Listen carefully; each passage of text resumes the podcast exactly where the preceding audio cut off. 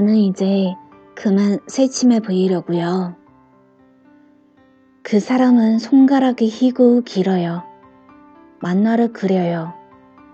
새로 창간 뜬 주간 잡지에 그 사람은 그림을 그리고 나는 스토리를 써요.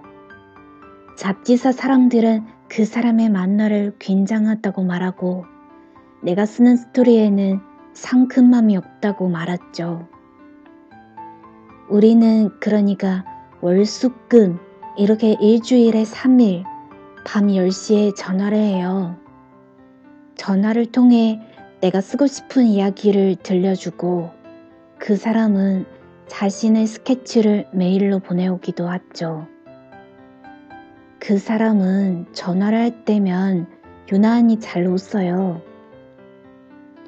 요점 정리를 못하는 사람인지 포커스가 없는 사람인지 얘기도 길고 또 내 얘기조차 잘못 따라듣는 것도 같았어요. 그래서 우린 일주일에 한 번은 만나야 했던 거예요. 너무 잘 노는 사람은 속 없어 보여 비호감이던데 그 사람은 달랐어요. 스토리를 이야기할 때도 나보다 훨씬 더 따뜻한 시선을 가져다는 거, 그게 나를 놀라게 했죠. 만약 우리 둘이 사랑을 시작하면 사람들은 그 사람에게 아깝다라고 말하고 나를 향해선 심하다라고 말할까요? 내가 원하고 오래 가꾸려던 기준들은 헛물어져 내렸고 헛물어져 내렸음에도 난 다시 공사를 시도하지 않았어요.